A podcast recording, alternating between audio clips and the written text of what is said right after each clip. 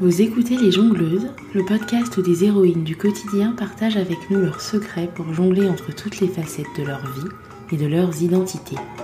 Elles nous racontent aussi comment les balles lancées par la vie façonnent leurs parcours inspirants. Je m'appelle Ruth et je vous souhaite la bienvenue.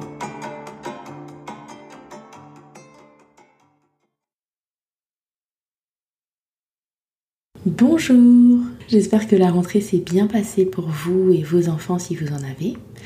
Pour moi, le début du mois de septembre a été consacré au lancement du site internet www.lesjongleuses.com où vous pourrez retrouver tous les épisodes du podcast et plein d'autres choses que je vous laisserai découvrir.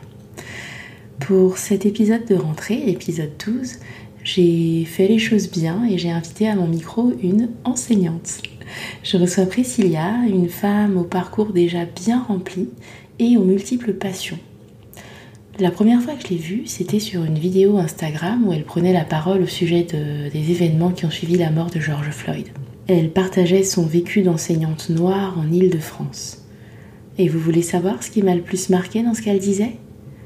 C'est le fait qu'elle n'avait même pas envisagé que sa couleur de peau puisse être un frein à sa carrière professionnelle.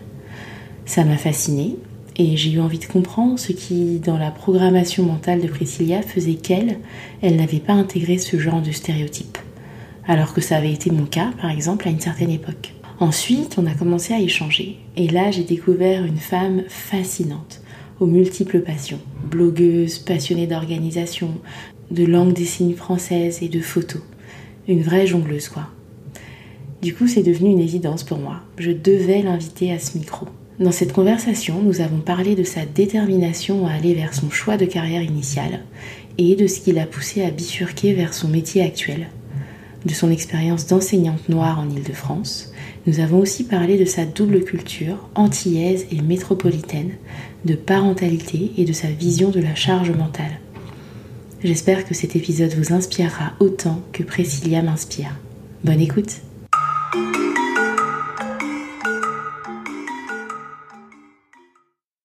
Bonjour Priscilla et bienvenue dans les jongleuses. Bonjour et merci pour l'invitation. Bah écoute, je suis super contente de t'avoir depuis le temps qu'on échange. C'est ça. Et je te remercie de partager euh, ton histoire avec nous. Euh, je vais te demander de te présenter pour, euh, pour les auditeurs, de nous dire qui tu es. Avec plaisir. Donc je m'appelle Priscilla, j'ai bientôt 30 ans.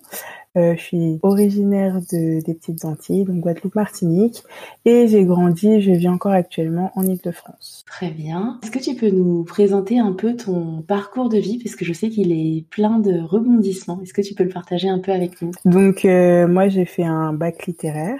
Après j'ai tout de suite voulu faire du droit, mais mes parents n'étaient pas euh, hyper emballés parce que fallait passer par la casse fac, et ils estimaient que jeune, que c'était mieux que je fasse quelque chose qui soit plus centré, type BTS, euh, enfin IUT, quelque chose vraiment où il y a un vrai suivi avec euh, les enseignants. Je me suis donc inscrite en BTS et j'ai pas aimé du tout. Du coup, j'ai fait septembre-décembre un BTS que j'ai abandonné et je suis partie m'inscrire à la fac pour avoir des conventions, ce qui m'a permis de faire euh, six mois de stage au tribunal et donc chaque jour ou chaque semaine, je changeais de professionnel. Donc j'ai été avec des avocats, j'étais avec des juges de plusieurs disciplines différentes et en fait, ça a confirmé le fait que je voulais faire du droit. Donc suite à cette euh, petite pause, je me suis donc inscrite en fac de droit enfin et là j'ai fait un bac plus 5 euh, en droit spécialisé euh, dans la culture et dans l'art, donc tout ce qui va être le droit d'auteur, la protection littéraire artistique, etc. Et en même temps que mon M2, donc mon master 2, mon bac plus 5, j'ai fait un CAP photo en candidat libre. D'accord. Et voilà, du coup, à la fin, j'avais mon master en poche, j'avais mon CAP photo. Euh, donc, j'ai ouvert une petite auto-entreprise photo j'ai fait ça pendant à peu près un an. Et à ce moment-là, euh, à ce moment-là, t'avais quel âge au moment où tu as ouvert euh, ton, ton, entreprise photo? Entre 22 et 24 ans, euh, je sais plus exactement. Ok, c'est impressionnant.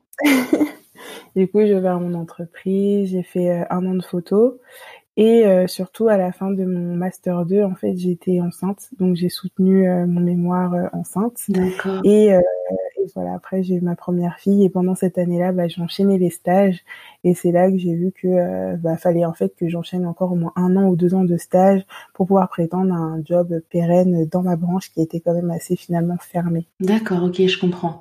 Donc du coup, tu finis euh, ton M2, tu es enceinte de ta fille et tu te rends compte que tu as encore pas mal de chemin pour pouvoir euh, exercer. Et à ce moment-là, tu décides de faire quoi en fait? Donc au début, je me demande si je continue mon entreprise photo ou pas.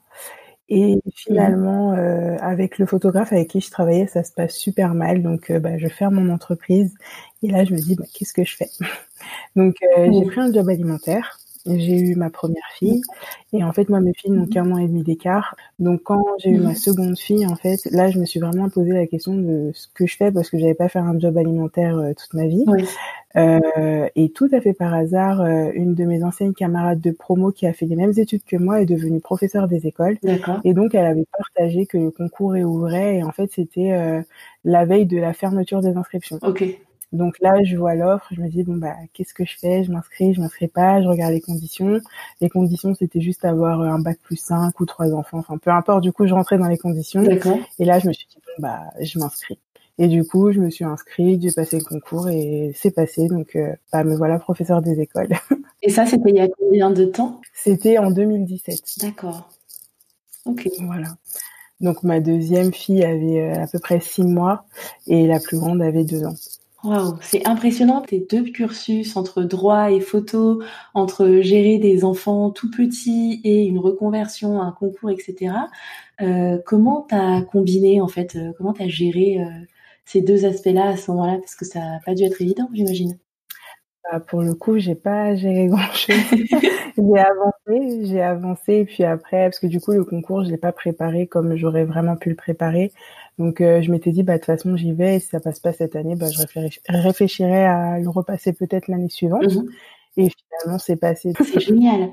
Et donc là, aujourd'hui, euh, trois ans plus tard, c'est quoi ton bilan de ce métier? Alors, euh, j'adore enseigner. Mhm. Je le dis tout le temps, mais c'est tout.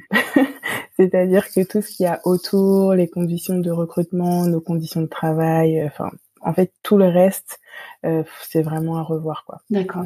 Mais euh, pour le moment, j'y trouve mon compte parce que j'ai pas encore découvert toutes les facettes du métier. Mhm. Il y a quand même plein de choses à faire. Par exemple, moi là, je travaille euh, cette année en tant que remplaçante. L'année dernière, j'étais sur un CER mais en co-intervention, donc on était deux enseignantes absolument tout le temps dans une même classe. Mhm. Et après, voilà, il y a vraiment, euh, en fait, il y a vraiment moyen de ne pas s'ennuyer. C'est-à-dire de changer de poste tous les ans ou de changer de public, par exemple avec un public porteur de handicap ou peut-être avec des plus grands. On peut aussi travailler au collège. Enfin, je pense qu'il y a vraiment euh, moyen de ne pas s'ennuyer tout de suite. Donc, j'ai d'abord envie de faire le tour, voir un peu ce qui se passe, mhm. et après, euh, bah, potentiellement changer. Je suis vraiment hyper impressionnée euh, parce qu'en fait, on a l'impression quand on te parle que tu as aucune limite dans ta tête sur ce que tu pourrais faire, ce que tu pourrais devenir, sur le fait que bah, une carrière c'est pas euh, c'est pas quelque chose de linéaire. Est-ce que c'est je me trompe? Est-ce que c'est comme ça dans ta tête? Ouais, c'est un peu comme ça. En fait, je me pose en fait, je suis quelqu'un qui n'arrive pas spécialement à me projeter. Mmh.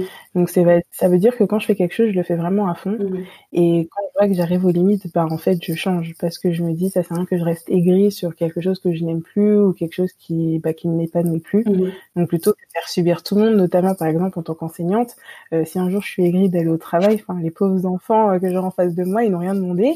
Et je pense qu'on a tous eu un jour dans notre vie ce professeur aigri qui nous a laissé comme ça une trace euh, assez indélébile et j'ai pas envie d'être celui-ci. c'est impressionnant parce que moi je sais que dans, mon travail ou quoi, tu, j'ai rencontré pas mal de gens qui restaient des années et des années et des années euh, juste par peur de changer ou par, euh, je sais même pas mmh. pourquoi en fait. Et moi-même j'ai eu du, j'ai mis du temps avant de me dire euh, ouais non là ça il y a un truc qui me va pas tu vois. Du coup je trouve ça hyper admirable. Tu penses que ça vient de quoi? Bah, mais en fait ce que tu dis par rapport au fait de rester c'est aussi quelque chose qu'on nous inculque depuis petit. Tu fais des études courtes ou longues tu dois avoir ton CDI tu dois acheter ta maison etc et en fait comme on a vraiment cette idée que le CDI c'est le sésame, la chose à avoir. Bah après quand on l'a, on se sent même presque pas légitime de se dire bah je vais le laisser. Ou presque ingrat. Genre oh j'ai la chance d'avoir le CDI quand même je vais pas le laisser et tout. Et moi en tant que fonctionnaire bah j'ai la chance d'avoir un travail pour toute ma vie. Ouh là là surtout faut que je le garde. Et en fait euh, à quoi bon? Parce que avoir un travail, c'est bien, mais ne pas être épanoui dans tous les pans de ta vie à cause de ton travail, est-ce que ça vaut le coup mmh, Exactement. Mais écoute, je suis vraiment contente de, rencontrer quelqu'un qui a cet état d'esprit-là. Euh, j'adore. C'est vraiment très chouette. Et je suis contente que d'autres aussi euh, puissent l'entendre, en tout cas. Bah, ce qui n'est pas évident, je trouve, c'est surtout de gérer euh, le l'entourage au final parce que moi je pense comme ça mais par exemple quand je dis ça à ma mère elle n'est pas aussi enthousiaste quoi elle ne comprend pas pourquoi je suis pas stable pourquoi je m'éparpille comme elle me dit souvent mmh. et je, je pense que c'est aussi un trait de caractère. C'est comme pour l'entrepreneuriat. Il y en a qui sont faits pour être entrepreneurs d'autres non. Il y en a qui aiment les responsabilités d'autres non. Ben voilà il y en a qui aiment changer de voie comme ça et c'est cool aussi. Mmh. c'est chouette d'entendre euh, d'entendre ce genre d'état d'esprit. Euh, là, aujourd'hui, tu, tu enseignes dans le 94. C'est quoi ton expérience d'enseignante, de femme noire face à, à un public euh, comme celui que tu as aujourd'hui dans le 94 En fait, au début, euh, le fait d'être une femme noire, je me rendais pas compte à quel point ça pouvait avoir un impact dans mon métier. Mm. Euh, tout simplement parce que euh, bah, c'est une question que je m'étais pas spécialement posée. Enfin, pour moi, ma couleur, ça n'a pas été un frein dans tout ce que je voulais faire, mm. parce que je pense je n'ai pas été confrontée frontalement euh, au racisme, mm. sauf euh, de rares fois, mais c'était pas très représentatif. Et en fait, ce que je remarque surtout, c'est que pour les parents et même pour les élèves, et eh ben, je deviens tout de suite une figure euh, Enfin, on me dit oh waouh, t'as fait euh, telles études, t'as réussi à enseigner, oh waouh, t'as été à la fac. Et en fait, comme j'ai beaucoup travaillé dans des quartiers prioritaires, mhm. ben ces enfants-là n'avaient pas ces exemples-là autour d'eux. Et pour eux, j'étais femme, en plus j'étais noire, j'avais réussi à faire mes études de droit, puis j'avais un métier. Et c'est vrai que même pour les parents, tout de suite, euh, bah, je deviens une espèce de représentation euh, de la réussite. Et c'est vraiment quelque chose que, que j'avais pas du tout anticipé. Mhm. Mais c'est vraiment chouette en tout cas que tu offres ce modèle-là. Et c'est comme ça en fait que j'ai découvert ton compte parce que je suis tombée justement sur une vidéo où tu expliquais ça et je me suis dit c'est génial ce qu'on pourrait faire si on ne on n'intégrait pas euh, tous ces stéréotypes liés à notre couleur de peau. Et c'est vraiment notamment pour ça que j'avais envie d'échanger avec toi et juste comprendre ce qui se passait en fait euh, dans ta tête, juste pour euh, le comprendre et le partager euh, aussi à d'autres. Et après, c'est vrai que quand on est dans une école et qu'on est une femme noire, ben souvent on va pas penser qu'on est enseignant. Souvent on va penser qu'on est la TSEM ou qu'on est la femme de ménage ou celle qui travaille en cuisine. Ouais. Et ça, j'y ai été confrontée une fois. Mmh un peu violent, mais apparemment ça arrive vraiment tout le temps parce que quand j'ai échangé là-dessus sur mon compte Instagram, j'ai eu beaucoup de retours en ce sens. Et du coup j'étais très étonnée qu'encore en 2019-2020 euh, ce soit quelque chose qui soit totalement normal euh, de pas comprendre qu'un enseignant qui est, qui est non blanc bah, puisse être enseignant et pas autre chose. Et ça, bah, je pense qu'il faut vraiment que, bah, que ça change et que nous-mêmes, euh, on enlève ces barrières-là et qu'on se permette de faire les métiers qu'on veut faire euh, peu importe notre couleur de peau. Mais c'est exactement ça. C'est, enfin, je trouve que c'est vrai que quand tu n'as pas de représentation, c'est assez difficile d'aller vers quelque chose. Tu te dis, euh, bah oui, mais attends, je, enfin, personne d'autre ne fait ça, je vais être la seule, etc.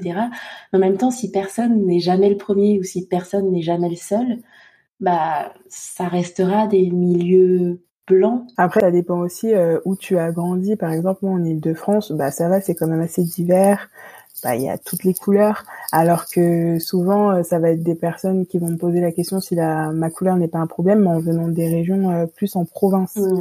Donc je veux dire qu'on n'a peut-être pas la même expérience euh, du racisme au quotidien, mais du racisme frontal pour le coup, pas le racisme ordinaire, vraiment du racisme frontal. Et là, je pense que quand tu intègres que ta couleur de peau est un vrai problème, que tu grandis avec ça, mmh. ben tout de suite c'est vraiment une question qui va revenir en premier plan, euh, peu importe ce que tu vas vouloir faire derrière. C'est possible. Et puis c'est vrai que grandir dans des régions où il y a peu de personnes noires ou juste non blanches, euh, fatalement, tu te retrouves avec moins de représentativité, moins de diversité, et c'est sûr. Moi, tu vois, j'ai grandi euh, en Côte d'Ivoire, et du coup, les beaucoup de représentations liées à ma peau, à mes cheveux, à mon physique sont hyper positives en fait. Et je me suis toujours beaucoup sentie représentée. Tu vois, typiquement en prépa, je me suis rendu compte que le L, euh, parce que j'adorais le L, j'étais euh, hyper fan avec une amie, mais qui était blanche, fine, élancée, etc.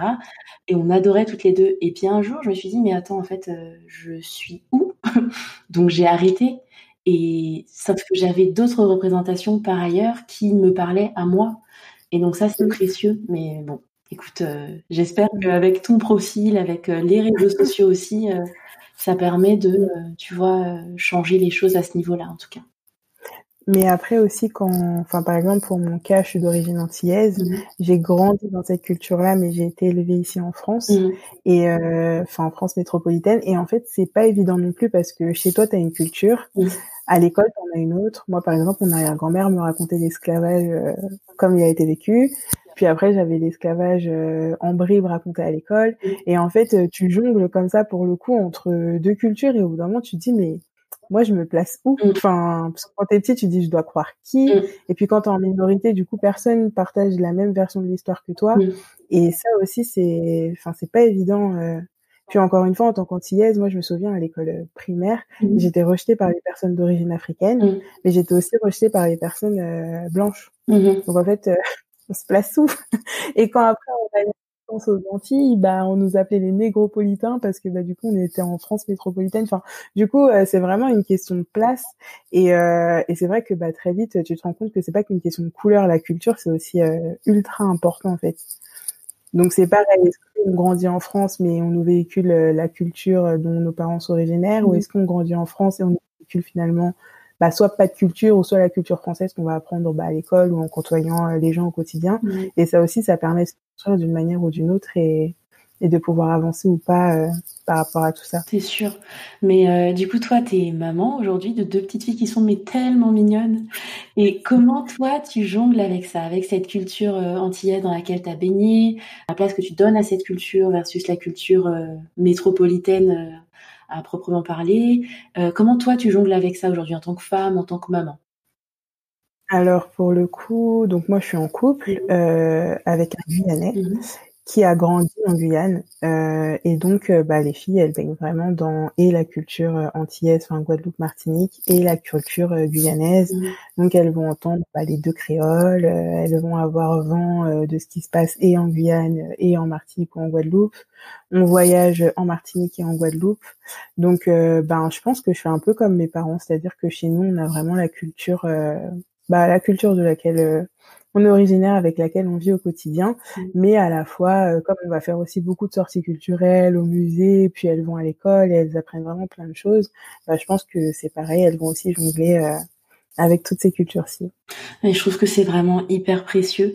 Après, tu vois, je pense que toi, tu as eu cette chance-là. Moi, en tant que... Alors moi, j'ai un parcours un peu particulier parce que j'ai grandi un peu en Ile-de-France euh, à une certaine période. Je suis née en Côte d'Ivoire, ensuite je suis retournée en Côte d'Ivoire. Et chez moi, je sais que j'avais, euh, en fait, les deux cultures étaient mises au même niveau. C'est-à-dire qu'il n'y avait pas cette espèce de complexe d'infériorité qui était lié à notre culture. On allait manger euh, ivoirien, mon papa faisait de la flûte euh, à bec alto, enfin tu vois. Et du coup, je trouve que c'est vraiment précieux de pouvoir naviguer avec aisance dans les mmh. deux cultures. C'est pas donné à tout le monde, je pense. Il faut tu vois. Mais euh, c'est vraiment précieux ce que tu leur euh, ce que tu leur transmets. Ça dépend de la famille aussi. Enfin moi j'ai quand même une grande famille, donc c'est vrai que c'est plus facile après quand on se retrouve avec nos cousins, bah voilà, de toujours baigner dans cette culture-là, alors que peut-être euh, si j'étais isolée ici avec, bah, enfin uniquement notre famille tous les quatre, peut-être que ce serait aussi plus difficile de transmettre et de leur permettre de baigner dedans comme ça au quotidien. Ouais, c'est sûr.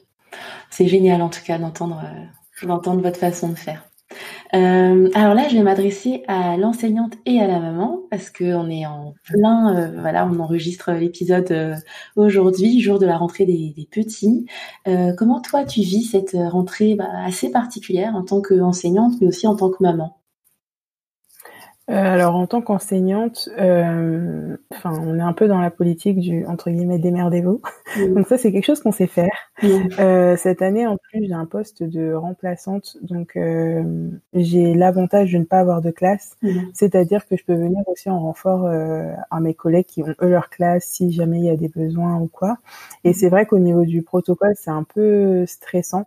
Parce que on nous dit tout et rien à la fois, donc on sait pas trop comment agir ou réagir. Et en tant que maman, en fait, l'histoire des masques, euh, je trouve ça très problématique, même s'il faut les porter, etc. Il n'y a pas de souci.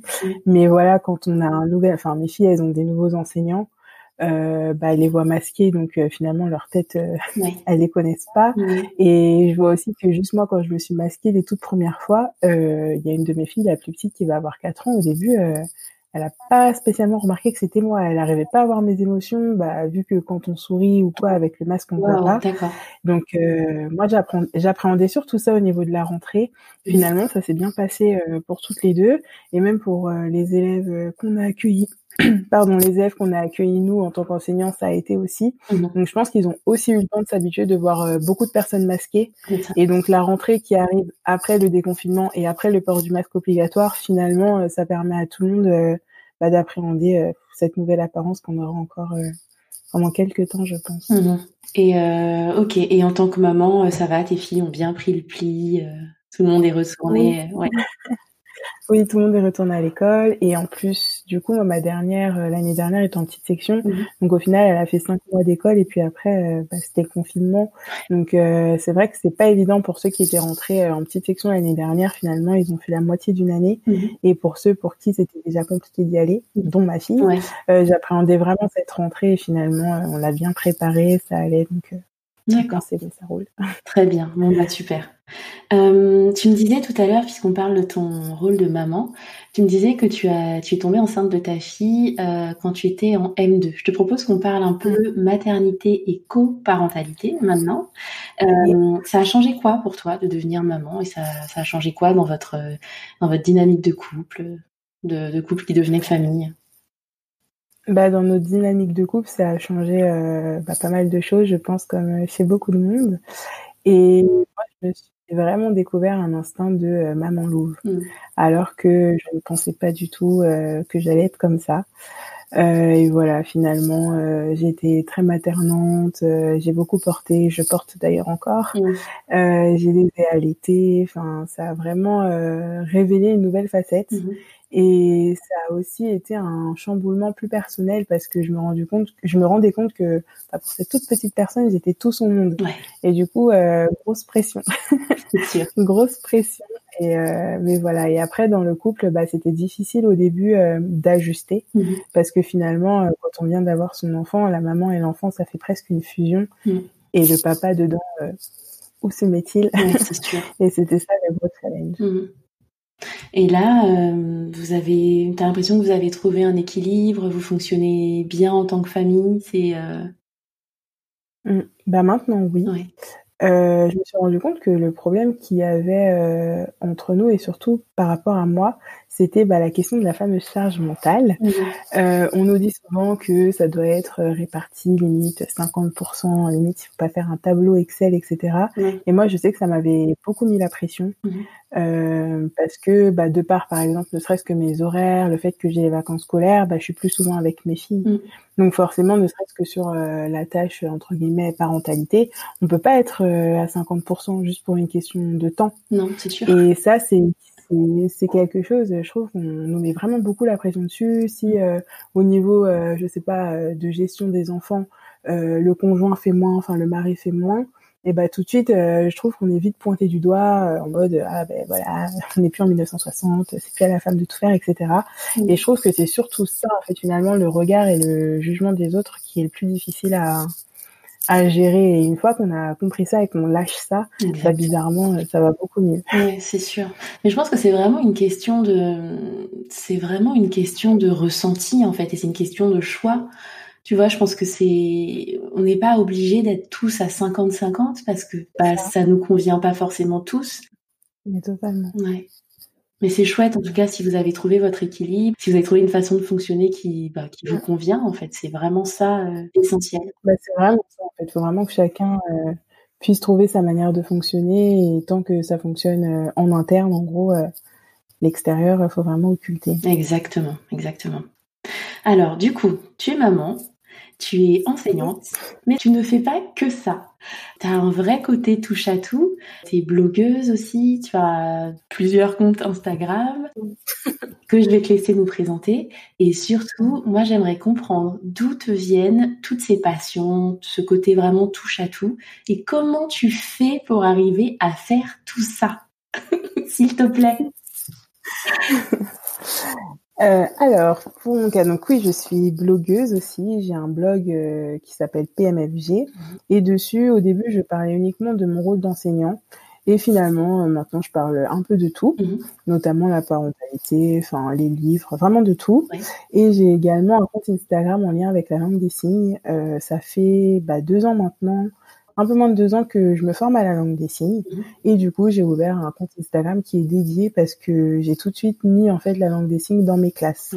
Donc, euh, tous mes élèves ont eu des initiations. On a fait plus ou moins longtemps selon le temps où je restais moi dans les classes. Mhm. Et du coup, j'ai eu envie de partager euh, là-dessus. Et c'est pour ça que j'ai ouvert ce compte euh, Instagram là. Qui s'appelle Signe après moi, c'est ça? Signe après moi, exactement. Et pour mon côté touche à tout, bah, je suis très curieuse de nature. Et je mmh pense que ça vient juste de là. Après, euh, moi, depuis petit, j'ai toujours fait euh, bah, du sport, des activités artistiques. Donc, de base, j'ai toujours eu un emploi du temps qui était euh, quand même assez chargé. Mmh. Et je pense que c'est vraiment quelque chose que j'ai gardé. Maintenant, je comble comme ça. Je dors pas beaucoup. ah, j'ai pas le secret, ok. mais voilà. non, mais en réalité, c'est juste une question de de feeling en fait. Il y a un moment, je vais plus faire une activité, plus une autre, et euh, c'est comme ça que ça tourne parce qu'en fait, je suis juste quelqu'un qui ne sait pas m'ennuyer. Mm. je pas dans mes compétences de m'ennuyer. du coup, je suis obligée de remplir mon emploi du temps euh, pour ne pas avoir à m'ennuyer, voilà. C'est vraiment chouette en tout cas. Et puis d'arriver à partager autant, je trouve ça, je trouve ça top aussi. C'est vraiment chouette les échanges. Moi, j'apprends beaucoup. Euh, en échangeant finalement, en donnant du contenu, moi en retour, j'en ai puissance 1000 et c'est vraiment génial. Exactement. C'est vrai que ça, c'est le, c'est le bon côté euh, des réseaux sociaux. Les échanges que ça, que ça suscite, les inspirations, les idées que ça peut donner à d'autres, l'aide que ça peut apporter à d'autres. C'est vraiment le côté, euh, le côté positif. C'est ça. Exactement. Euh, si je te parle équilibre, qu'est-ce que ça t'évoque? Pour moi, l'équilibre, il est surtout personnel. Donc, mmh. ça va pas être quelque chose qui se quantifie, ça va plus être quelque chose qui se vit et qui se ressent. Mmh. Donc euh, une fois qu'on arrive à, avoir cette stabilité et cet équilibre, euh, surtout émotionnel, ben pour moi c'est gagné. Mhm. Et toi, comment tu arrives à atteindre cet équilibre justement? Bah justement en faisant euh, toutes ces activités et en ayant et du temps pour moi et du temps pour, enfin avec mes filles, avec ma famille et à la fois bah, pour toutes les choses que je fais autour. Génial. Ok, très bien. Et est-ce qu'il y a des choses qui... Est-ce que tu rencontres des obstacles sur la, la, quête, entre guillemets, de, cette, de cet équilibre et comment tu arrives à les contourner? Ben, les obstacles, ça va surtout être des choses euh, qu'on ne contrôle pas. Mmh. Par exemple, euh, quand je me suis, euh, enfin quand j'ai rompu mon tendon d'Achille, mmh j'étais dans un équilibre mais parfait. Mm. bah j'ai rompu mon tendon d'Achille. Du coup, j'ai dû me faire opérer. J'étais alitée pendant euh, près de deux mois. Mm. Bah ça, c'est quelque chose que je contrôle pas et du coup, ça a été euh, très difficile. Mais grâce à ça, j'ai découvert la langue des signes. Donc c'est vrai que, enfin de base, j'étais pas d'un d'une nature très positive, mais avec le temps, je me dis tout le temps que quand un événement survient, c'est pour emmener quelque chose avec lui. Et donc, euh, bah, j'attends, j'attends de voir quelle est cette chose qui est amenée avec. Et c'est vrai qu'après, on trouve toujours euh, son compte avec le recul, on arrive à comprendre pourquoi, même si sur le coup c'est difficile. Euh, je pense que c'est plutôt ça le, le côté vraiment euh, difficile à gérer, c'est bah, quand finalement on gère plus, parce que ça ne dépend pas de nous. Exactement. Mais c'est chouette de se dire que si tu as un revers, tu as un revers du revers qui sera peut-être positif et qui va te faire grandir quelque part. C'est une belle façon de voir les choses. Si on parle maintenant de la balle Priscilla, toi, ton individualité, ton identité, euh, comment tu fais euh, justement pour que cette balle-là ne soit pas laissée de côté Parce que souvent, en tant que maman et en tant que maman qui travaille encore plus, c'est un peu la dernière, euh, la dernière roue du carrosse. Mm. Comment toi, tu préserves euh, cette balle-là? Ben, au début, je la préservais pas du tout. Hein. Je pense que, comme beaucoup, je l'avais jetée. Mm. et en fait, au bout d'un moment, on se rend compte que c'est plus possible. Et moi, je me suis, enfin, je me suis, je m'en suis pas rendu compte toute seule pour le coup, euh, en étant accompagnée, en parlant avec d'autres personnes. On se rend surtout compte que si nous, on se néglige, on peut pas prendre soin des autres. Sûr. Et finalement, au début, j'ai pris soin de moi juste pour pouvoir prendre soin des autres. Ouais. Et finalement, c'est plaisant. c'est chouette de prendre soin de soi. Donc là, au fur et à mesure, euh, je me suis plus remise en priorité. Mais c'est vraiment quelque chose que je fais pas de manière, euh, enfin que je ne faisais pas de manière naturelle. Maintenant un peu plus, mais ça a été quelque chose que j'ai dû euh, complètement apprendre en fait. C'est fou. Hein Mais je sais pas de quoi ça vient. Est-ce que c'est un conditionnement? Est-ce que quand tu deviens maman, c'est, enfin, je sais pas. Est-ce que c'est physiologique? Est-ce que c'est biologique? Mais c'est vraiment, moi, c'est quelque chose que j'ai vraiment remarqué chez moi aussi, et je dois me faire violence pour me dire, bah oui, non, là, je, c'est pas grave si je prends une heure pour moi. En fait, euh, tout va bien, tout, enfin, tout roule. Mmh. La Terre va continuer de tourner même sans nous euh, pendant une heure. Mais c'est vraiment ça, c'est vraiment du work in progress pour moi aussi, et j'avoue que je travaille beaucoup là-dessus aussi. Et même avant euh, d'être euh, maman, je sais que je faisais aussi beaucoup passer euh, les gens et les besoins des gens avant les miens. Donc je pense que c'est aussi quelque chose que j'ai intégré assez vite, mais finalement qu'on est quand on est tout seul à se gérer et qu'on a qu'à soi à penser, c'est pas très grave. À partir du moment où justement on devient maman et qu'on devient la référence d'autres petits êtres, c'est sûr que là il faut vraiment penser à soi bah, pour pouvoir continuer. C'est sûr, exactement. Euh, si on fait un bilan de là où tu en es aujourd'hui, entre tous tes rôles, euh, tu en es où aujourd'hui? Comment tu vois les choses? Comment tu vois la suite? Mmh, bah, Je la vois, euh, bah, comme je te disais, j'arrive pas trop à me projeter. Mmh. Mais là, tout de suite, maintenant, je suis dans un équilibre qui me convient. Mmh. Donc, j'aimerais vraiment que bah, ça continue comme ça et que j'arrive à rester épanouie sur tous les plans. D'accord, je te le souhaite. Merci. Alors, on arrive maintenant au questionnaire des jongleuses et on approche de la fin. Est-ce que tu es prête à euh, faire le questionnaire des jongleuses? Oui. ok. Si on parle de l'art de jongler, qu'est-ce que tu aimes le plus dans cet art délicat du jonglage au quotidien? Bah justement, c'est le fait de ne jamais s'ennuyer, d'avoir toujours euh, une balle à lancer, euh, même quand on a l'impression que c'est le calme plat. Je comprends. Et qu'est-ce que tu aimes le moins ou qu'est-ce qui te paraît le plus difficile? Bah du coup c'est de m'arrêter, de faire des vraies pauses, de me reposer, enfin de, de m'arrêter, de bah, de dormir si j'ai besoin et surtout de vider mon esprit parce que finalement mon esprit est quand même tout le temps euh, on est fermé tout le temps sollicité. Ouais, Donc parfois euh, ce serait cool qu'il se taise un peu. ouais, je comprends. si on parle de tes priorités, euh, parmi tes balles, est-ce qu'il y en a une que tu ne veux surtout pas laisser tomber? La mienne, le temps pour moi et et ma personne en fait. Je vois. Parce que sans ça, le reste, ça suit pas. Exactement. Et est-ce qu'il y a une euh, balle à laquelle tu aimerais donner plus de place? Euh, bah pour le coup ma vie de famille mais plus ma vie de couple mmh. parce que euh, bah, pendant longtemps je n'ai été qu'une maman et donc maintenant euh, c'est vrai que j'ai envie de mettre la balle vie de couple un peu plus en avant. Ouais. Et puis tes filles grandissent, ça laisse peut-être aussi un peu plus de temps. Exactement. Absolument. Euh, puisqu'on parle de temps qui passe et d'enfants qui grandissent, je te propose de jouer un peu avec le temps. Une de tes balles de jongleuse te permet de voir le futur pour toi ou pour tes proches. Est-ce que tu peux nous dire ce que tu y vois? Que tous mes proches euh, aient cet accès euh, et cette envie d'aller vers le développement personnel et donc euh, d'être totalement épanouis dans leur vie et de réussir à voir les choses de manière beaucoup plus positive. C'est un joli souhait. Euh, une de tes balles te permet d'envoyer un message à la Priscilla du passé. Elle a quel âge et tu lui dis quoi? Euh, Elle aurait environ, dans l'enfance, on va dire entre 5 et 8 ans. Mhm. Et je lui dirais euh, qu'elle est à sa place et qu'elle est importante. Magnifique. si on parle maintenant de personnalité inspirante, est-ce qu'il y a une personnalité ou plusieurs qui t'inspirent et est-ce que tu peux nous dire pourquoi? Alors euh, là tout de suite, je vais surtout parler de personnes euh, du quotidien, des femmes de tous les jours. Euh, je pense à notamment à Fabienne Briet mhm. parce que elle a deux enfants, elle est mariée, elle est chrétienne et elle vient d'ouvrir le Kimia Café, donc son entreprise. Et j'ai vraiment suivi ses péripéties depuis le début. Mhm. Et pour moi, c'est vraiment un modèle euh, de persévérance en fait. Parce que malgré son passé et malgré sa vie qui n'a pas forcément tout le temps été facile, elle s'est toujours accrochée. Et elle aussi a déjà eu plusieurs vies, alors que pourtant, euh, elle est qu'au début de la trentaine. Ah Donc, euh, pour moi, les femmes inspirantes du quotidien, c'est vraiment euh, ce type de femme. D'accord. Et est-ce qu'elle a un, un, blog, un site, un, un Insta qu'on peut suivre? Il y a son compte Instagram, oui, c'est Fabienne Briet. Il y a aussi celui du Kimia Café. D'accord. Bah écoute, je regarderai et je partagerai dans les notes de l'épisode et puis sur l'Instagram des, des jongleuses. Pour finir, euh, une de tes amies autour de toi a du mal à jongler entre toutes ces balles. Euh, quel conseil tu lui donnerais? Donc moi, je lui donnerais le conseil de bah, d'arrêter de jongler, Mhm. de mettre toutes ses balles en face d'elle et de se demander s'il y en a certaines qui peuvent être supprimées, s'il y en a certaines qui peuvent être déléguées. Mhm. Mais surtout, je lui dirais, mais finalement, la question c'est est-ce que toutes ces balles me rendent heureuse? Mhm. Si oui, bah faut continuer de trouver un moyen. Sinon, bah, il faut quand même euh, pouvoir euh, modifier tout ça. D'accord, c'est un super conseil. Merci beaucoup Priscilla. C'était un plaisir d'échanger avec toi.